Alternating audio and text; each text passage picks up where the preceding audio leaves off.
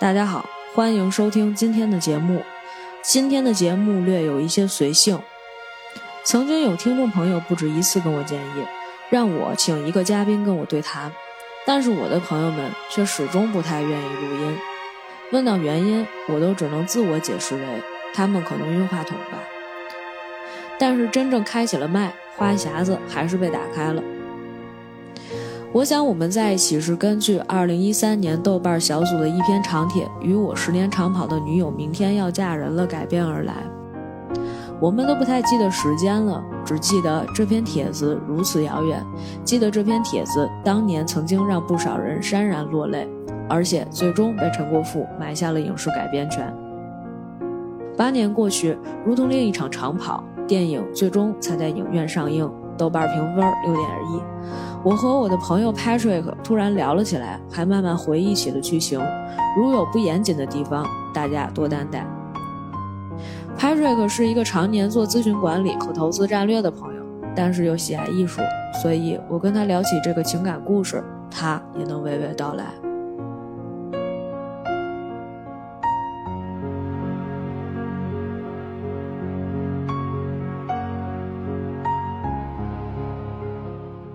Hello，大家好，欢迎收听今天的重新聊电影，我是你们的主播安如意。今天我请到了一位嘉宾，嗯，你是不是先介绍一下自己？哦，那个大家好，我叫 Patrick。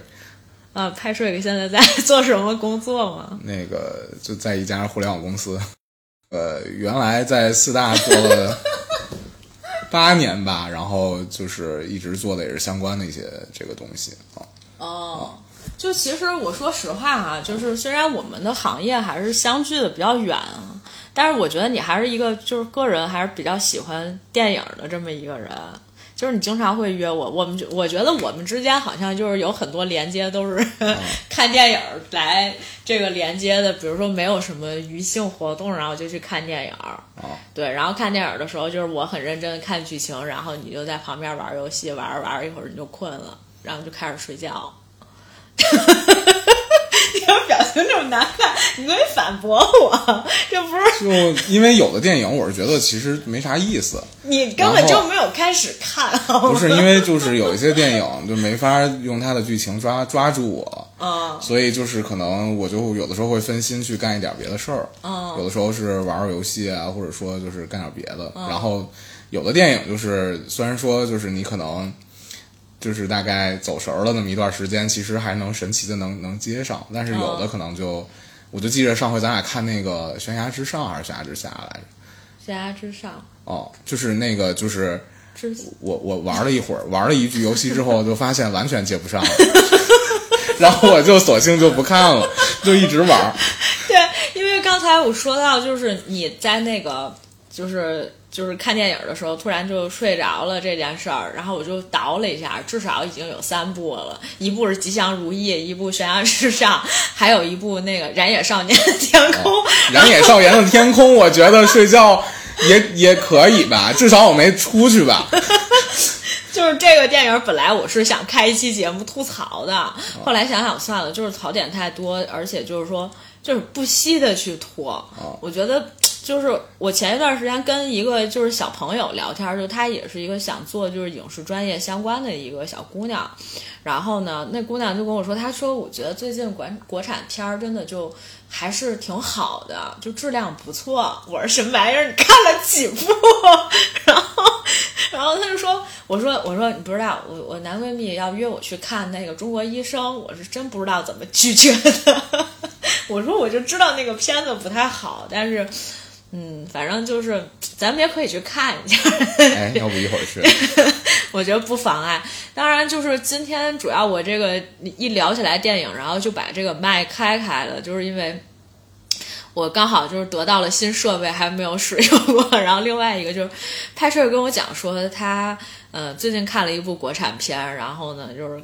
要把自己看哭了，所以我特别想让他来跟我们来分享一下，就是这个片子，这刚好我也看了嘛，我们就来聊一下这片子的名字叫什么来着？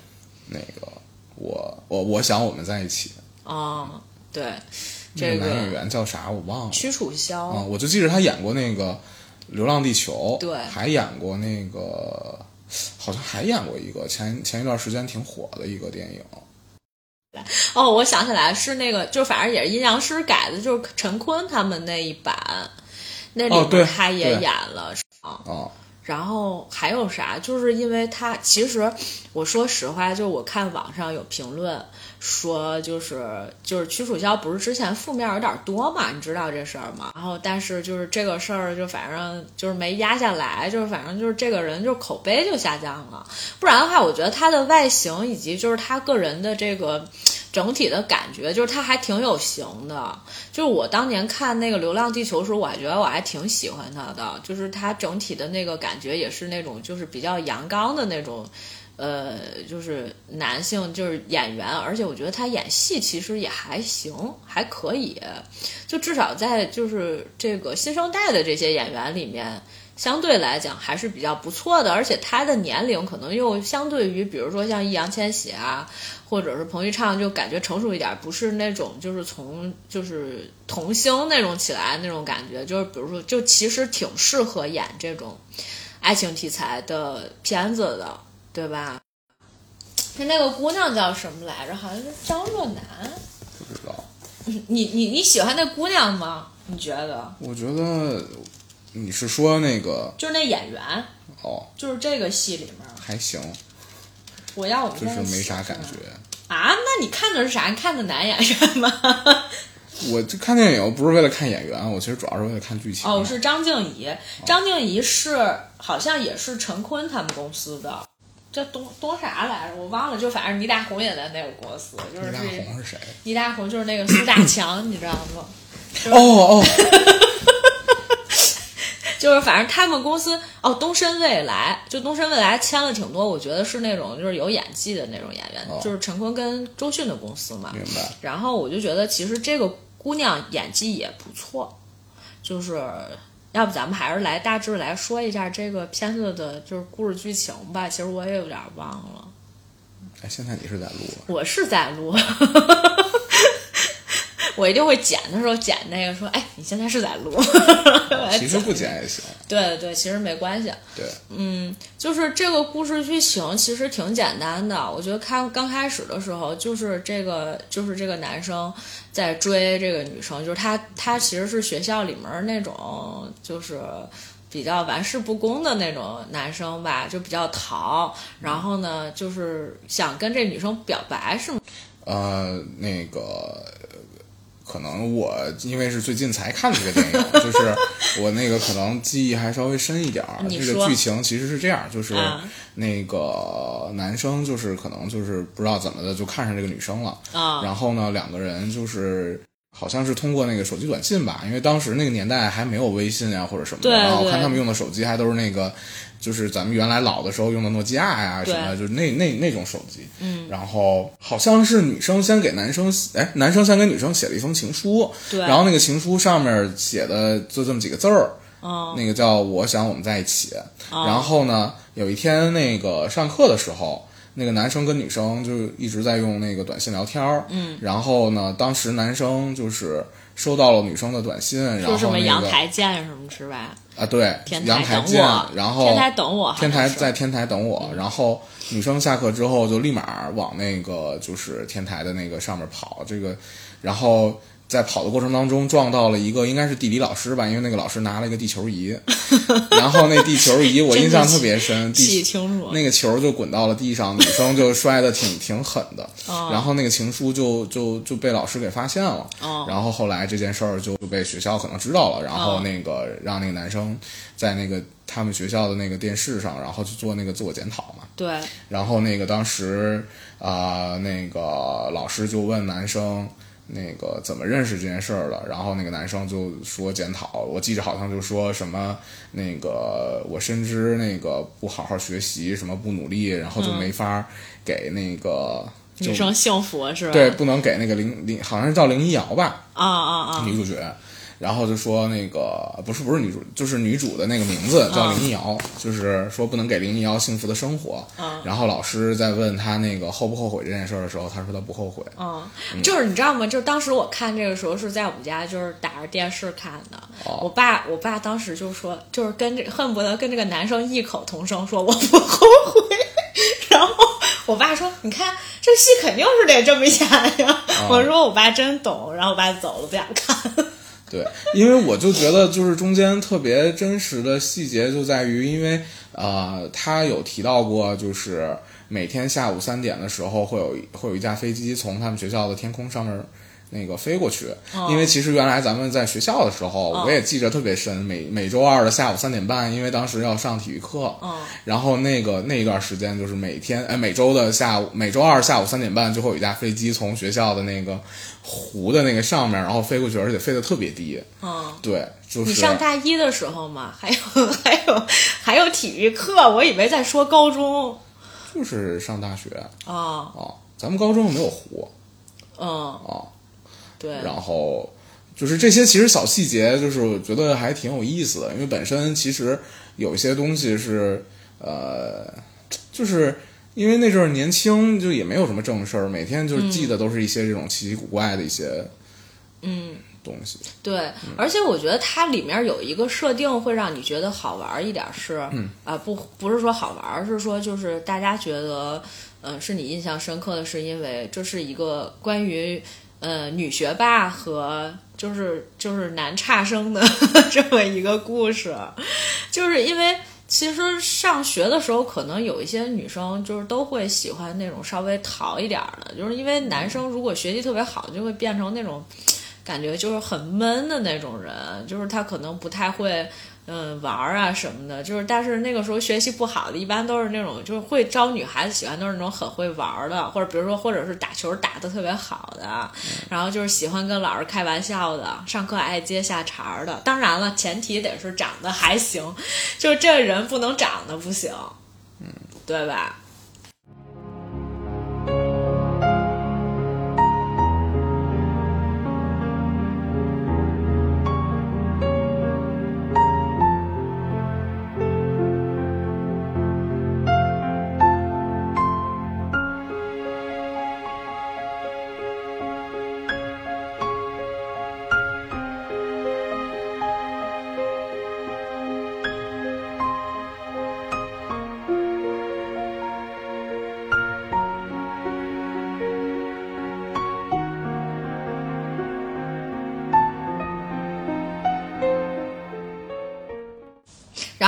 来就是到那个，就是上，就是他俩等于就是算是在一起了。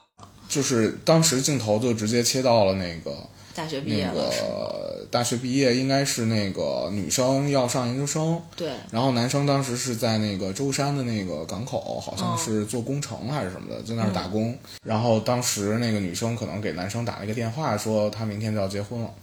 然后当然是开玩笑啊，就是那个。呃，就说那个大概描述了一下那个自己婚礼的那个样子呀，或者什么的。嗯。然后后来男生就去干活了，我记着干之前还喊了几句口号。然后后来转天不就是好像他们那个操作一个什么一机器，然后然后下大雨了，下大雨，然后就出了一个事故嘛。其实我也不知道，就是整个这个事故的这个剧情，就是是这样的。我当时看这个戏，我不知道你当时看这个戏什么状态哈。然后呢，但是我看这个戏呢，我就经常会走神儿，因为它其实我们现在这么聊这个东西，我们不来介绍故事剧情了。其实我大概知道走向，或者是说我们来聊一些片段，就是让你觉得印象比较深刻的。我记得其中有一个片段是说，就是当时本来。他们两个人说那个没有一个就是自己的房子嘛，后来是这个男的找了一个那种就类似毛坯房，然后自己重新装的，就是这地儿不知道也不知道危是不是危楼，反正感觉没什么人，然后就自己装了一个小屋子，然后就感觉还挺温馨的，就两个人一起住。但是呢，就明显感觉这男的没啥钱，然后他就在那个就是呃工地里面做那种监工，又是那种刚正不阿的，就觉得啊，如果要是你们这个什么质量没有合格，不能进行下一个工程。但是当时他的那个师傅还是谁，不是收了什么钱还是红包嘛，就说那就是人家就可以开工了。但是他当时又觉得那出了质量问题怎么办？他说那你签字了呀。他说：“你签字了，就是等于就是大家都把锅往他身上甩。当时就是反正他也欠了，感觉就是欠挺多钱的那种感觉。然后再加上好像他的那个兄弟之前也是欠了钱，然后他帮着还了。不是，就是其实细节是这样的，就是这个我先跟你讲，就是我是觉得中这个故事中间就有很多剧情，感觉就是。”为了营造男主很很惨这件事儿，就是硬加进去的。嗯，我就不太懂这个逻辑上就跟这个故事主线就有什么关系。而且我就发现这个男的跟这个女的每次要见面之前，男男主总得出事儿。对，而且他就是你，这是这就是你专业的地方了。我觉得你说的特别到点儿上。就是觉得，而且那个男主经常碰见就是两件事同时发生，比如说哦，就是你刚才提到的跟他师傅，然后就一直在争论那个收红包的那件事的时候，女主的他妈妈又病了，就是当时我记着特清楚，那个男主找他师傅借了一辆车，然后要去。医院去那个看那个那个女主他妈，女主他妈，然后后来就看到那个迎面开过来很多那个那种混凝土的那个车，嗯，然后他就觉得不对劲儿，因为觉得可能因为就不应该做下一期的那个下一步的那个浇筑嘛，但是那些那个那那个混凝土的那个车都开过来了，那明显就是要开始接着往下干，所以当时在这个场景下，他掉头又回去了，人然后又发生一些冲突，嗯，然后打了一架之后，然后。他又到了那个医院，然后就发现那个女主跟她妈妈就已经在那儿输液了。然后因为当时，呃，我其实这个就引引到了，就是我印象最深的镜头，就是当时男主就是看到那个他妈妈就是在那儿那个输液，然后因为医院的病房很紧张，然后可能排不上吧，然后他就想找人，想找人，然后看看能帮忙去安排一个病房。然后他就是回来的时候，呃，发现那个女主。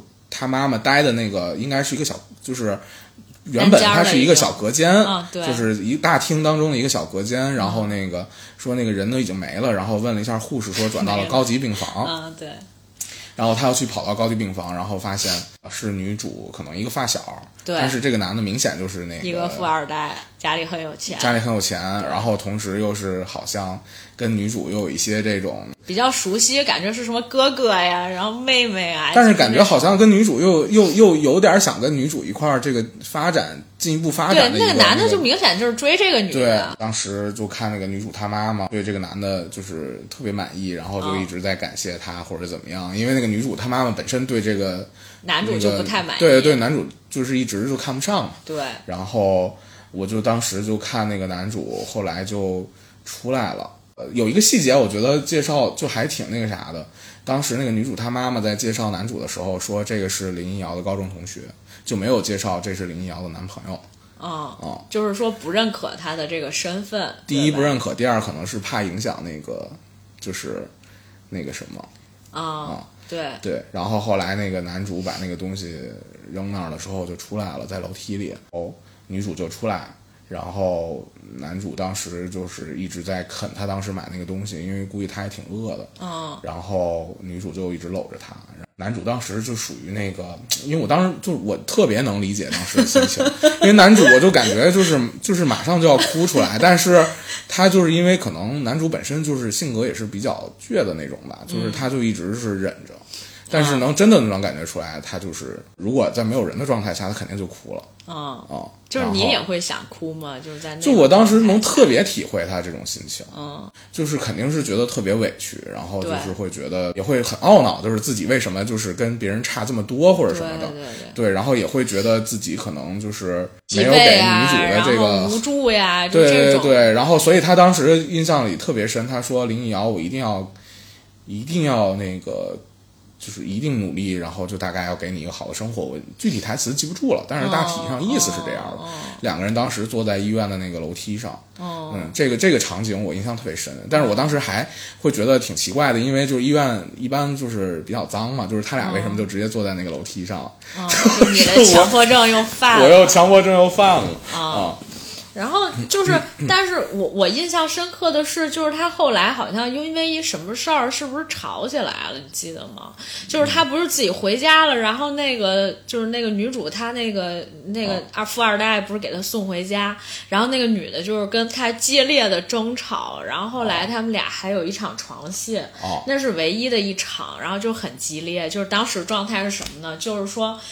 女的已经想好了，就是我不管你是不是就是真的没钱，然后或者怎么样，但是我可能相信你，或者说我真的爱你，然后就问他说你要不要结婚，然后但是这个男的就没有吐口说结婚这件事儿。哦，对对，因为这件事儿，其实我理解背景是在最早的时候，那个男主是那个跟他那个师傅闹掰了之后，就去找工作，然后他那个特别好的大学同学好像是叫大大什么哥，我忘了，哦就是就是哦哦哦，我知道，我知道，对对对就是那一直喜欢女二，还是喜欢那个小明星的那个对男的，对对，就是他哥们儿。对我们嗯后面简称那个男的吧。嗯，然后 他哥们儿，哥们儿。对，然后那个男的呢，就带着他去，应该是去 B 的了一个工程，然后后来就是赢下来了，嗯然后赢下来之后，那个对方应该是给了他那个首期的款，嗯，然后男生就是那个男主其实干劲儿挺大的，嗯他当时把他之前那个在舟山的那些兄弟都叫来了，包括那个兄弟可能也叫来了自己的一些老乡呀还是什么的，嗯。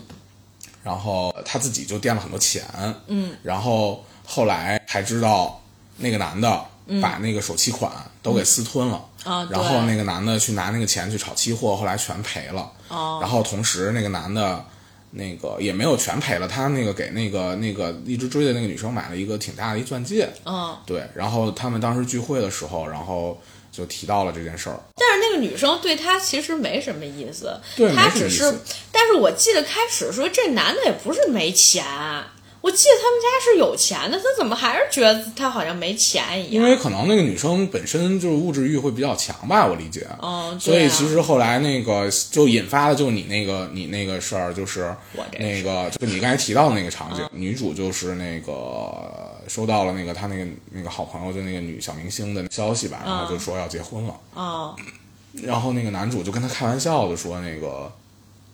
就是不如我们那个也一块儿结婚，然后就搞个什么团婚，还能省一半钱什么的。嗯，然后那个女主就答应了，因为那个、我我理解啊，就是因为其实他俩谈恋爱时间很长了，对，就然后女主其实也希望想有一个结果，就嗯。觉得可能也不想那么耗着，但是因为当时男主已经欠了很多钱，嗯啊，因为那个那个男的把那个钱私吞了之后，所以其实我记得那个当时那个合同细节是说，那个首期款如果没有没有按时完成，是要赔三倍的那个什么的哦。啊，然后那对，个然后就有一个情节是他的那个欠的那些欠了很多工工人钱，然后工人都不来，然后就是有什么很多两库好几仓库的水泥，就让他自己一个人搬，他自己在那儿搬，然后那个老板就在那儿说看着他啊，他今天搬不完不让他走。对，我理解他当时其实肯定是特别想跟这个女主结婚的，但是肯定就觉得，首先第一，他会觉得就是你太简陋，就是他可能第一没有什么钱，现在也没有，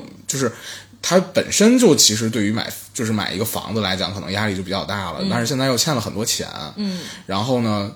他可能就会觉得，就目前这种状态其实不太适合结婚，嗯啊、然后第二呢，就是就可能也是担心怕连累这个女主吧。当时只是开玩笑，然后女主就可能就顺着这件事儿就、就可能就就这个情绪就上来了。当然，就是理智上讲，我插这么一句啊，理智上讲，就是他婚前的这个负债会，就是婚后会变成两个人的负债吗？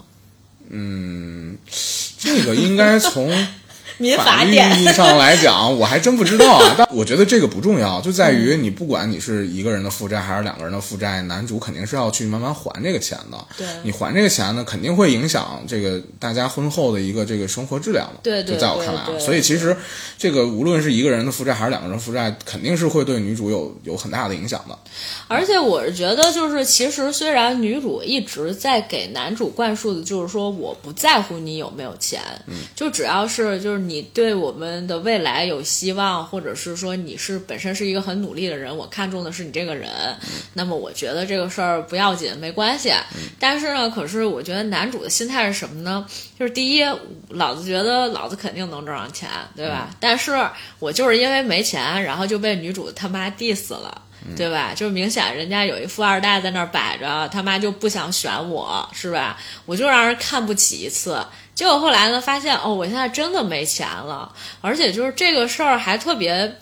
就是我觉得那个剧情有点强迫性的，就是当时他那个朋友不是说欠那笔债了吗？然后给他打电话说这个事儿千万不能让那个女主跟他那个那小演员的朋友知道，说就算我求求你了，说你千万不能让他们知道。然后我不记得那天是不是就是他那戏场景还在下雨，哗哗下雨嘛。然后男主接这个就觉得整个人都要崩了，就是我既负债那么一大笔，而且是就是相当于一个。对，猪队友，然后把这钱全花了，对吧？全造没了，然后我还不能告诉我我我女朋友，甚至是说，那我我拿什么娶她呀？我现在就是我本身我自己情况就很糟糕了，我怎么可能就是让她在婚后生活变得幸福呢？对吧？所以就是当时那个女的，其实我觉得那女的也有点急了，就是觉得，哎呀，你不用这么丧，就是我也没有说一定不跟你结这婚。你说我现在就在这儿问你说你要不要结这婚，你就是不跟我说，而且你也不说为什么。这男的倒是挺刚的，就是我哥们儿干事，我答应我哥们儿了，说我不能说，那我就肯定不能说。这个是一个，就我觉得从剧情的角度上来讲，就是强加给他的一个一个东西，但是本身确实是这样，就是他的这个呃，就是困难点，或者是说就是他的这个困境太多了。对，但其实我又觉得其实还好。因为你知道，就是那个我我我理解啊，就是其实当时应该没有太多钱，因为我注意到一个细节，因为首先第一。他的这个钱是打给了这个他的朋友嘛，所以其实一般情况下，这种对私打款实际上其实就是接了一个私活儿。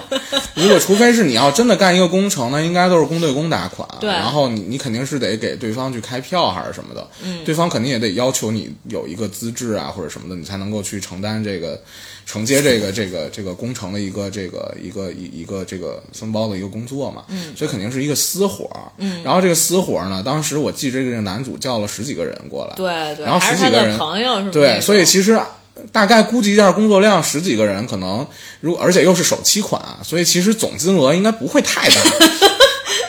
就而且又是只是就是说前期什么搬搬水泥这种，对，就是我理解可能更多的还是体力活，而且不用涉及到。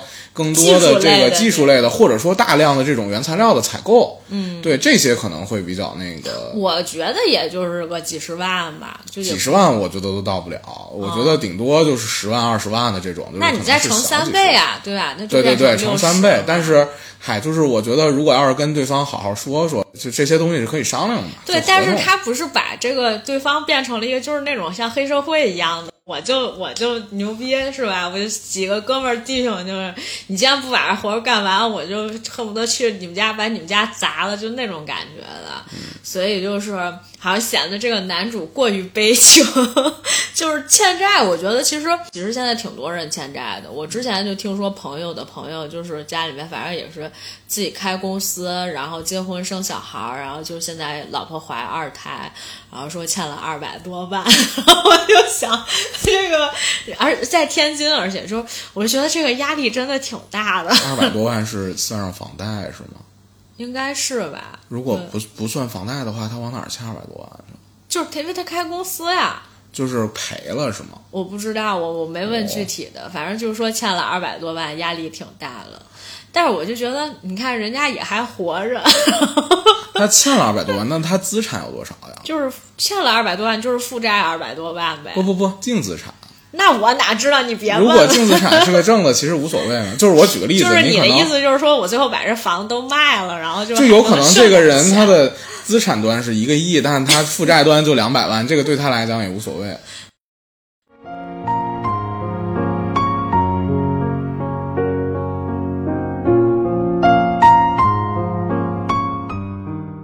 然后后面就变成了，就他俩还是分了，对吗？就哦，不是分了，就是那个男的自己说要去新疆了。对，所以中间这一段剧情我会觉得没有什么逻辑，就在于那个男主就当时是找了另外一个就是可能之前跟过的一个人，对然后那个人说那个可以帮他去把这些钱给垫付了，同时啊、就是这个。那个就是问他要不要那个哦不对，说垫付的这个条件就是让他跟着一块儿去新疆那边去做一个工程。哦。但是我感觉那工程是一国家项目一样，就是特别的，第一特别危险，但第二呢，就是感觉专业性又很强。就它不是一个那种，你看他们就是在那种大荒漠里面儿，测绘嘛，我记得他好像、好像是做发电的那个那个那个项目。哦，这我就不太懂了。但是我当时就觉得，确实这一段也挺莫名其妙的。对但是他可能就是也是趁趁着这样的一个机会，就是从女主那儿身边离开他，然后就是好像走之前也是给他发了个信息吧。就是没有没发，当时那个女主找那个找那个，哎，具体细节我有点忘了。哦，当时是这样，就是那个但是他是写，要不就是他写日记本里，我记得反正有那么一段有，当时是。说，当时是说。那个他那个女女就是那个之前的那个小明星跟那个、这个女主说说那个那个男的，嗯，把他们都骗了。哦。后来这个女主才知道怎么回事儿，哦。然后呢才去想着给这个男主打一个电话。哦。当时但是当时打电话的时候，男主就跟他说我要去新疆了。啊，就是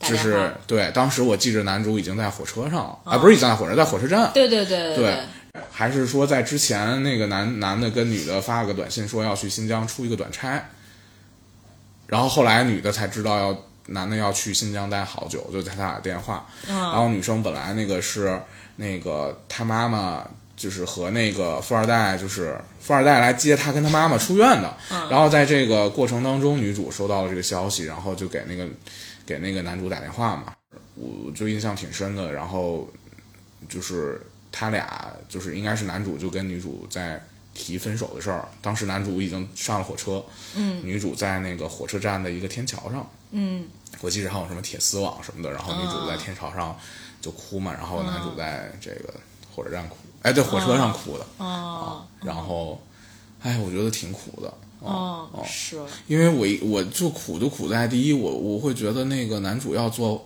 绿皮儿车去新疆，就是有点太远了。因为本来一开没始钱可能报不了。哦哦，因为一开始的时候我就看他们那个男主在那个，就是一开始还不知道是车站还是机场，然后就搁那儿就是在那儿等着的时候，然后我就看后面还有好多那种像是卖什么洗脸盆啊，就是卖那种杂货的一个那种杂货铺，然后我就还在想呢，我说。感觉这个机场还挺简陋的，对，然后 后来才发现就是如果说你你看啊，就是它这个时间节点。就是如果我们是刚才我们在前面没没聊到这个话题，就是说它原来是根据一个帖子改编的嘛，嗯。然后这个帖子当时写的是是呃大概一一年一二年，嗯。他说跟他这么什么那个恋爱长跑十年的爱情长跑十年的女友要结婚了。如果我们真的按照现实的那个时间节点去倒的话，那他走的时候可能就是零几年，就还没到一零年，在那之前就是交通可能也没有那么发达，就是你看见那些东西还确实就是按照就是他咱们原来那个小的时候的那种就是道具去准备的，他可能本来就是很简陋的那种，就是火车站也没有多好，因为。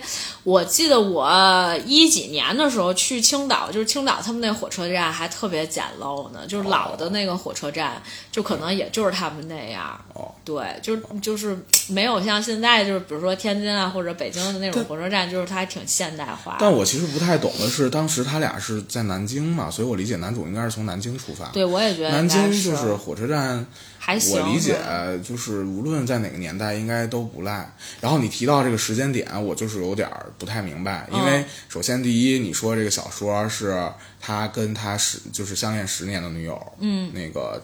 就是转天要结婚了，嗯、男主去新疆去了五年，往前倒五年，也就是说，男主是在他俩认识第五年的时候去的新疆。嗯、那其实，就是我是觉得这个时间太快了。你先说，哎，我先我先这么说哈。首先，人家说的是恋爱长跑十年，哦，就是你得是确认关系之后的十年。哦哦，对，因为你想，女主当时在租房子的时候跟男主，我理解啊，至少已经本科毕业了。对他已经上研究生了那会儿，，所以其实本科假设四年的话，对。减到四年，嗯，然后研究生在一年，对。然后他去新疆五年，对，这不正好十年吗？但是那他俩是在高三的时候，就是在临近高考的时候，对，因为你想，也有可能是高考结束之后，哦，因为就是当时我记得那个女主，我不知道有没有跟他最后确认关系，就是在他上高中的时候这一段没描写。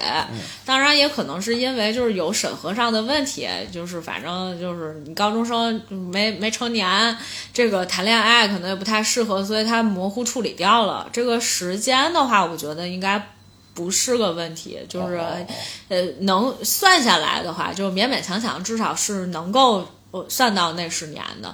再说了，人家改编的时候可并没有说这是一个就是恋爱长跑十年，只是因为他他已经改编过了嘛，他不是把名字叫我要我们在一起了吗？明白，因为我可能只是大概有一个印象，但是其实我记着电影里面是会有一个提示是说我们俩在多少多少天嘛，你啊记着吗？啊就他也会啊写那个对对第对对几千对一千多天还是多少对天，然后但是就是他俩那个时候有没有分手呢？其实也不算正式分手，其实分了，其实分了，了，已经分对，了。然后当时是他有一次是结婚那个吗？哦，是这样。那个男主就是有一天，好像是在那个工程的时候，他那个信号塔好像有问题，然后那个他那个师傅让他那个测试一下手机信号，然后那个林一瑶的那个那个电话号应该是排在他的那个第一个首位的，然后他当时想拨那个电话给他打一个电话，就是那个什么，那个测试一下，结果发现女主的那个手机已经停机了。哦那这个我还是理解不了。嗯，因为女男主已经去新疆五年了，所以我理解，如果通讯录那个女主是排第一位的话，我理解。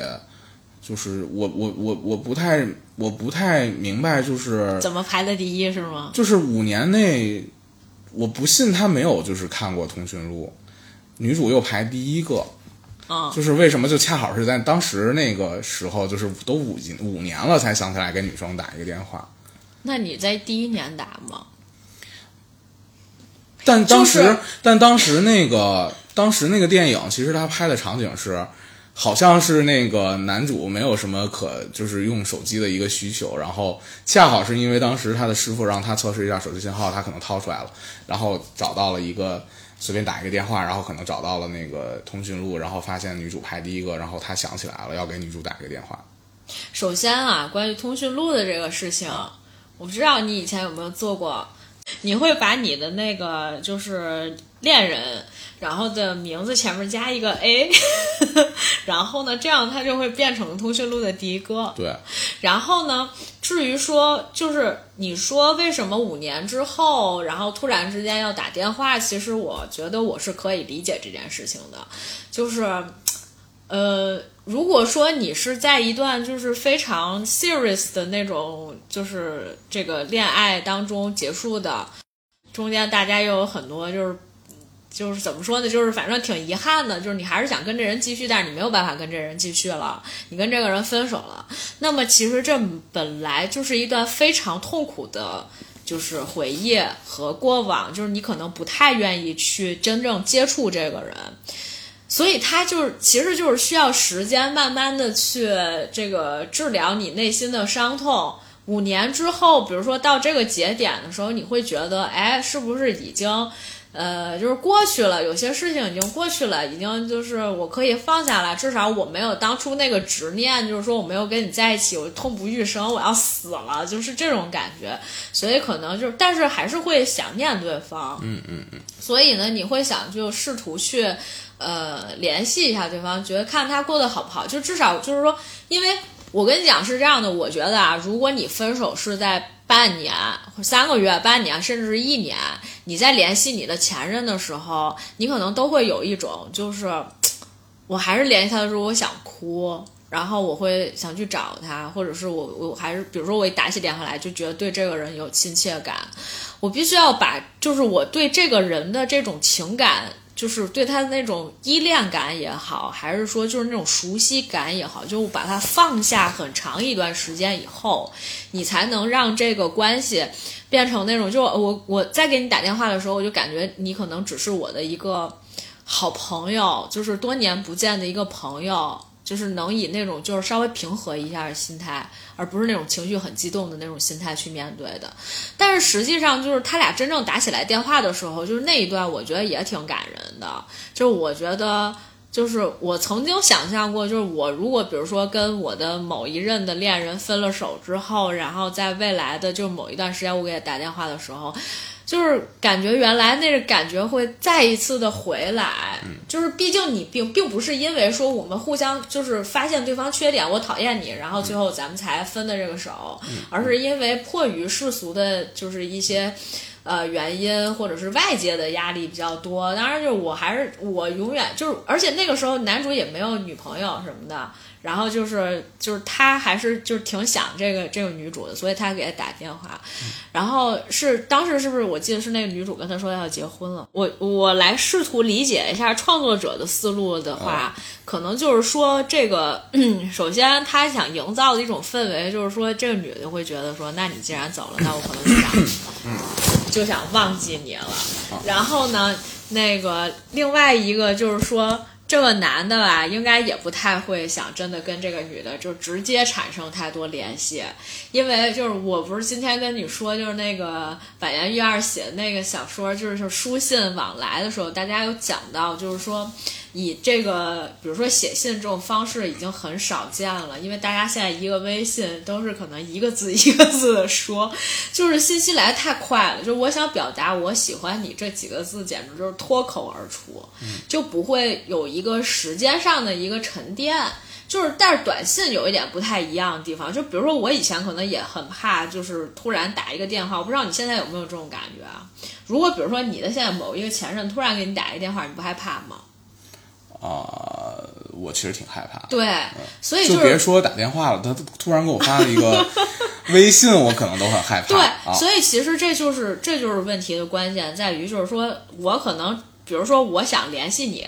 但是我也不想刺激到你啊，就是比如说你是我前任，那我可能就会默默给你发一个信息，在我想念你的时候给你发一个信息，就哪怕这个信息只是说啊，这个什么就是今天今天是吧，是是一个什么中秋节什么团圆的日子或者怎么怎么样，我就给你发个信息。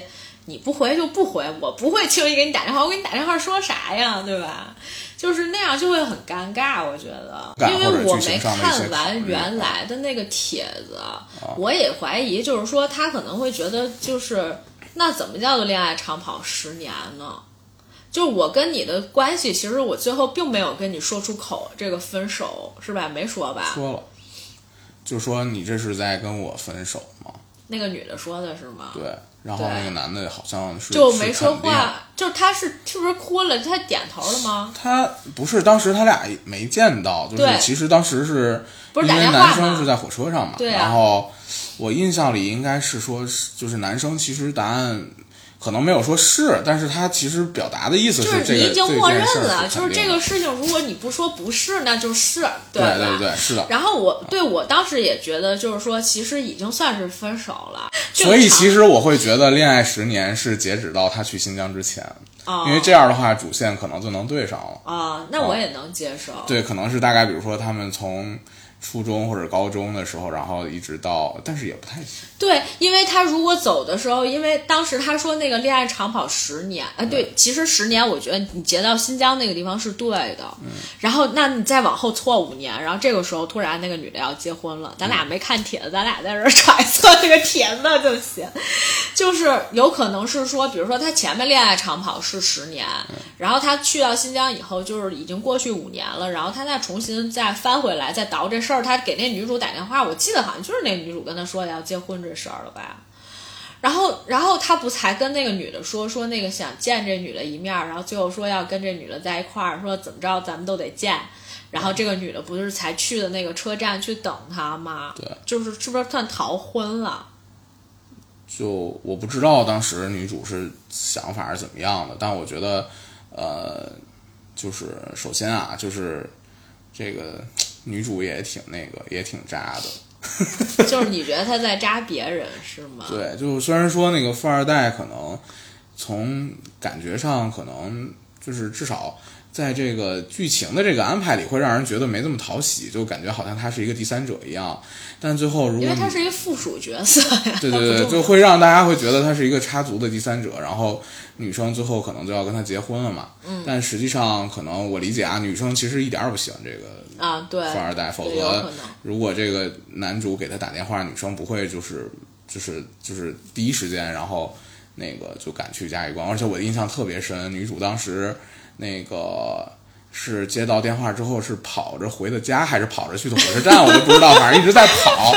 然后我当时还在想，就奔赴爱情的那种感觉。就为什么要跑呢？是说赶不上火车了吗？就是还是说就是要要干干点啥？就是他要表现是那种迫切呀，就是说我等了你五年，然后你终于现在跟我说要跟我在一起，那当然要第一时间就是要跟你见面。对，但是当时他是在南京嘛，就是。我理解你如果没有买到火车票，可能你跑着去买火车票。你这个太太现实了，这那会儿已经赶不上了。就我就是得跑着过去嘉峪关，我也去了。就是或者说那个你要是买着票了，你肯定火车是有一个时间的嘛。啊。就是就是你肯定是考虑这太现实了，哎呀，不用考虑这些问题。但是就是我当时是觉得。就是确实是，就是你如果说他已经三十多三十了吧，这个时候这女的应该三十了，差不多。应该不是吧？我觉得可能他俩认识，因为感觉是高中，可能是十五六岁这种的。然后哦，你说是十年在家那个？对呀，就差不多。这女的也三十了，就是其实这个事情就是让你会觉得，哎，是不是现实？就是当然了，就是咱们都没有经历过那种，就是我，比如说我之前谈过一个恋爱，是那种八年的或者是十年的，所以我无法想象，就是说如果我最后没有跟这个人在一起，然后又过去好几年，我要结婚了，这个人突然给我打一个电话，我会不会第一时间就是会去奔赴他？我有没有那么爱他？嗯，对，因为。就是我觉得其实不，其实五年都算一个长的。正常情况下，我可能三年差不多。就是你会对有一些感情，就是你默认他已经死了，就好像你接受你三十岁之后，就是你突然之间有一天接受了自己的平庸一样。但是我可能三十岁的时候，就突然之间觉得，就是我人会变得现实一点，因为就是咱俩认识的朋友里面，曾经有人跟我讲过，就是说我三十岁之前必须要结婚。男的女的都这么说的，但是女的就是非常现实的实现了，男的还没有，男的现在，男的现在还在找，就是虽然他有女朋友，但是他也没结婚。他们当时都是那样，就是马上就要三十岁的时候，就跟我特别认真的讲，说我三十岁之前一定要结婚。然后就是我觉得大家会对有一些事情有一种阶段性的，就是我必须要完成的那种使命感。而且我是觉得，就是这个女主看上去还蛮现实的，就是你会发现很多事情都是这个男的一直在很努力在去做，但是这个女孩其实家庭条件还可以，就是好像也不太用。虽然她好像他妈生病的时候是那个富二代给他们找的关系啊什么之类的，就但是你会觉得这女的家家里面条件至少比这个男的要强。就是还还可以，就是是可能是那种小康小康家庭，你别说太好了，但是这女孩本来就是可以过得稍微的舒适一点，至少能在自己的舒适圈。但是她如果要是跟这个男主结婚的话，那日子过得应该挺苦的。嗯，而且男主我不知道是不是跟父母不在一块儿，还是什么？我感觉好像男主就是一直没出现过父母，是吧？对，嗯。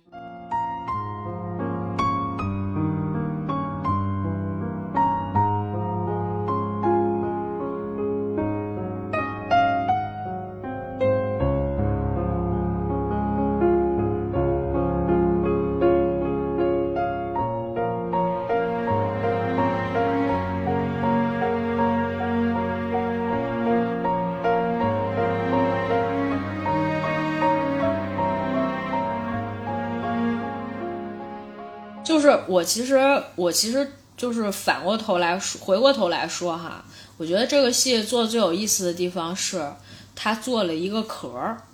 它这个壳儿是怎么做的呢？你记不记得在电影刚开始的时候，就好像你在看那个那些年我们追的女孩一样，就开始的时候是他在整理自己的那个领结，然后他弄好了西服，然后要出去，他要当新郎，而且就是你会非常明确的看到，就因为那些年他做了一个就是这种悬疑感的设计，你你第一开始以为是这个男主要当新郎，结果后来发现他是去参加别人的婚礼，对吧？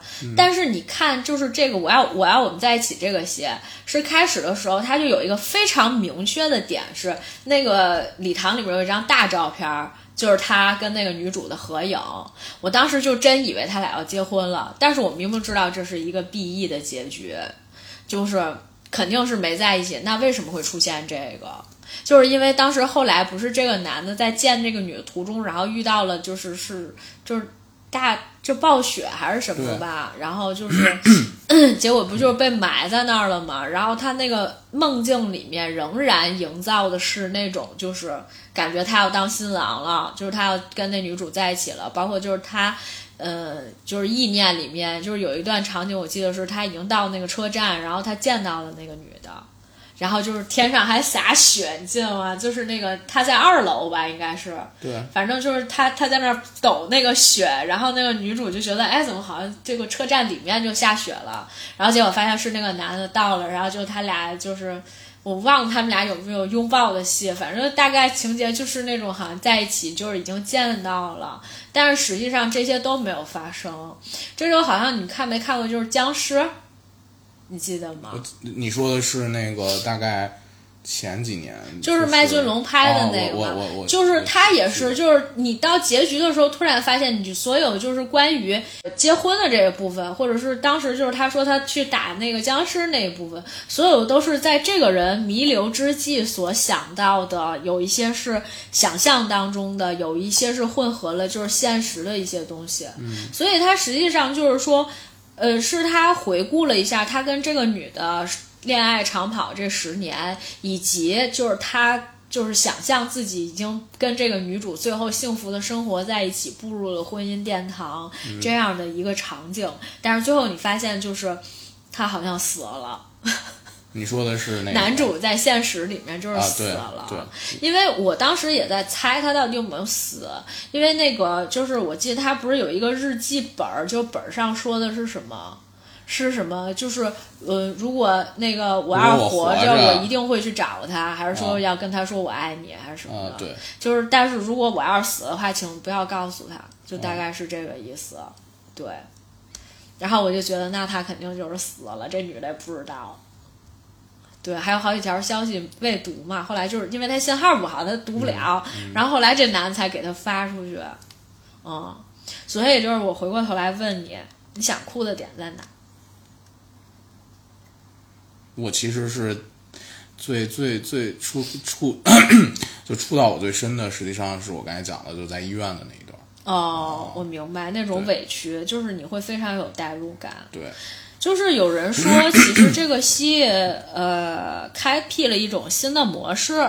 这个模式呢，就是男性向的，就是恋爱故事，是以男主男主视角去看待，就是。讲述整个这个爱情故事的这种方式，因为以前好像大部分都是女主视角嘛。当然，那些年其实就是男主视角，就不是女主视角。但是，就是大部分的爱情片儿，国国产的，就是女性视角会偏多一些。但是，就是。所以这个戏其实整体说来，我觉得还还可以，就是至少没有那些就是特别狗血的，只是说你会觉得，哎，这男主遇到事儿太多了。你也当然你也没觉得他没有责任感。如果是一女性向，你就会发现，哎呀，这个男的肯定某些方面做的挺渣的。但是他这个戏做的就是什么，男女主好像都没有说特别渣，只是大家遗憾，就是说为什么没有最后走到这个。爱情的这个终点，或者说没有步入婚姻殿堂，就没有走入爱情的下一个阶段。然后，就是我觉得，我我个人觉得比较那个什么，就是他还是有一种男性的英雄主义的那种感觉在。就是我这个人，就是我有能力，我很厉害，也不是说特别厉害，但是就是我有信心。但是呢，他是一个悲壮的那种英雄角色。对，因为。最后的那个场景不是当时那个男的，就是当时他们不是做测绘嘛，然后甲方觉得他们做出来的那个图可能跟实际是有一些偏差的，嗯然后那个恰好当时男主又跟女主要约那个在车站见面，嗯所以当时那个男主自己开车就出去了，然后跟他的那些同事们就说：“那这个事儿你们就不用管了，就是我走之前会把这些事儿搞定。然后他一个人就出去了。嗯，然后就我理解啊，这件事儿本身可能不是那么复杂，是吗？不是不是，就是可能挺复杂的。就是他说他一个人把这个事儿搞定，就是有可能也是会觉得那个呃，就是觉得因为女主要来了，他觉得生活还是有些希望的。他可能也会觉得想的是那个，就赶紧把这件事儿弄完了，就是他好去干这件事儿，因为他好像要请假还是什么的。再加上这个，我我是觉得他本身就是性格一直都是那种就比较英雄主义的那种，他会觉得你们都不用管，然后这件事儿我搞定对什么的，对对就是这样的，所以他就出去了。但是因为就是我我就觉得就是男主特别倒霉，就是每一次有这么 有这件事儿的时候，总得有一些别的倒霉事儿把他给就是给给牵着，就是、嗯就是对他就是那种悲情的英雄主义，才会让你有各种。呃，就是怜惜他的感觉，就觉得哎呀，你看他就是这么好，但是他命就是这么惨。对，就是偶然性的这个事件太多了。对，而且就是我觉得从男性的角度来看这个吧，觉得我很多事情我是能搞定的。但是你看，这个事情真的不是因为我，就是因为各种什么猪队友，因为不可抗力，因为女主的妈妈，或者因为一些原则性的东西，就是他一开始不愿意收那对，包括啊，就是还有什么，我遇到竞争对手是啊，他们家本来就有钱，这不是说我努力就能换来的，就是他天生就有钱，就是说白了都是外界因素造成的，就跟我自己没有关系。我我就是很努力，但是呢，就是这个结果不是我能达到的，就是这可能才是我觉得最无力的一种。所以我觉得从从男性角度，就是说你能代入的时候，你肯定也会觉得，哎呀，就是你看。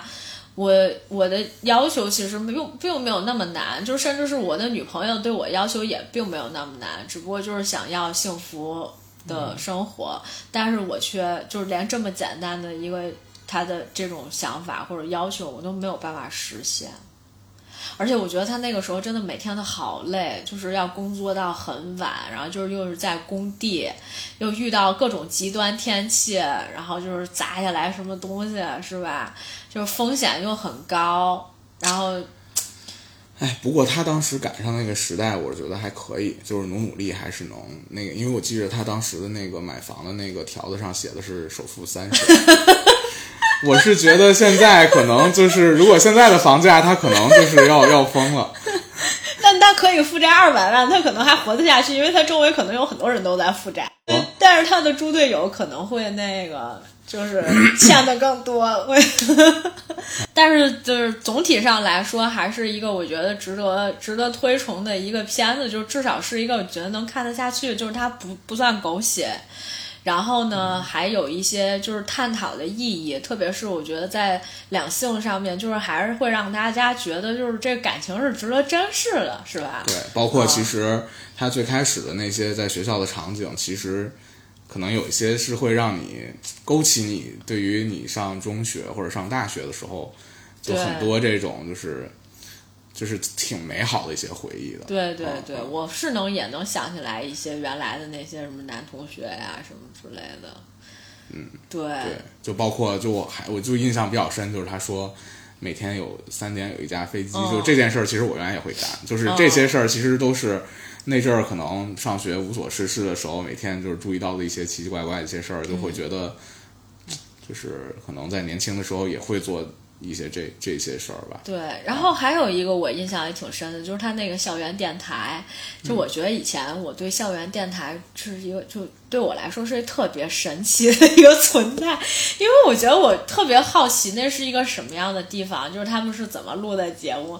但是实际上你要是真去了，可能真的就是摆一个小摄像头，然后就是就是大家就开始说了，就那个时候甚至大家不太不太关心，就是就是电视上面到底演的是什么。全校所有人面前露脸的这种机会，其实也并不是很多，对吧？但是其实真正露脸的时候，我跟你说，就那一刹那，你就是你根本不知道自己在干什么，你也不知道有多少人在看，嗯，就是还，但是还挺神奇的，就觉得确实它还原的就是我们原来上学的时候的样子。嗯，好吧，我觉得差不多了。我希望下次就是还有机会跟派水哥一起来聊天聊电影。然后，因为我觉得你今天贡献了不少这个剧情上面的介绍，以及就是你个人的一些想法，我觉得还挺好的。就可能有点啰嗦。没事儿，不用晕话筒啊。咱们这个而且有点紧张。你还紧张？我觉得你还行，聊的还可以。就还挺紧张的。啊，不用紧张啊。就是，而且感觉可能刚才说话，因为就是电影在介绍场景的时候，有些可能逻辑可能讲的不是特别清楚。没事儿，我逻辑就不清楚。哦 嗯，对，所以这个下回有机会啊，咱们继续就是有空经常来。就是客串一下是吧？跟我们一块儿聊一下。有这个适龄的这个女青年，如果大家对拍摄感兴趣，欢迎大家给我们评论、私信，或者是这个以各种方式哈来跟我们一起互动。感谢大家收听今天的节目，下次再见。啊，大家再见。再见。